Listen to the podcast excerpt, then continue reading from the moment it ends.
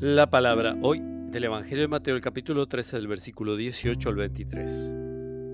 Jesús dijo a sus discípulos, escuchen lo que significa la parábola del sembrador. Cuando alguien oye la palabra del reino y no la comprende, viene el maligno y arrebata lo que había sido sembrado en su corazón. Este es el que recibió la semilla al borde del camino. El que la recibe en terreno pedregoso es el hombre que al escuchar la palabra la acepta enseguida con alegría, pero no deja de echar raíces porque es inconstante. En cuanto sobreviene una tribulación o una persecución a causa de la palabra, inmediatamente sucumbe. El que recibe la semilla entre espinas es el hombre que escucha la palabra, pero las preocupaciones del mundo y la seducción de las riquezas la ahogan y no puede dar fruto. El que la recibe en tierra fértil es el hombre que escucha la palabra y la comprende.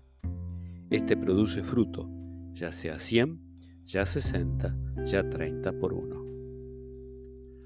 Palabra del Señor.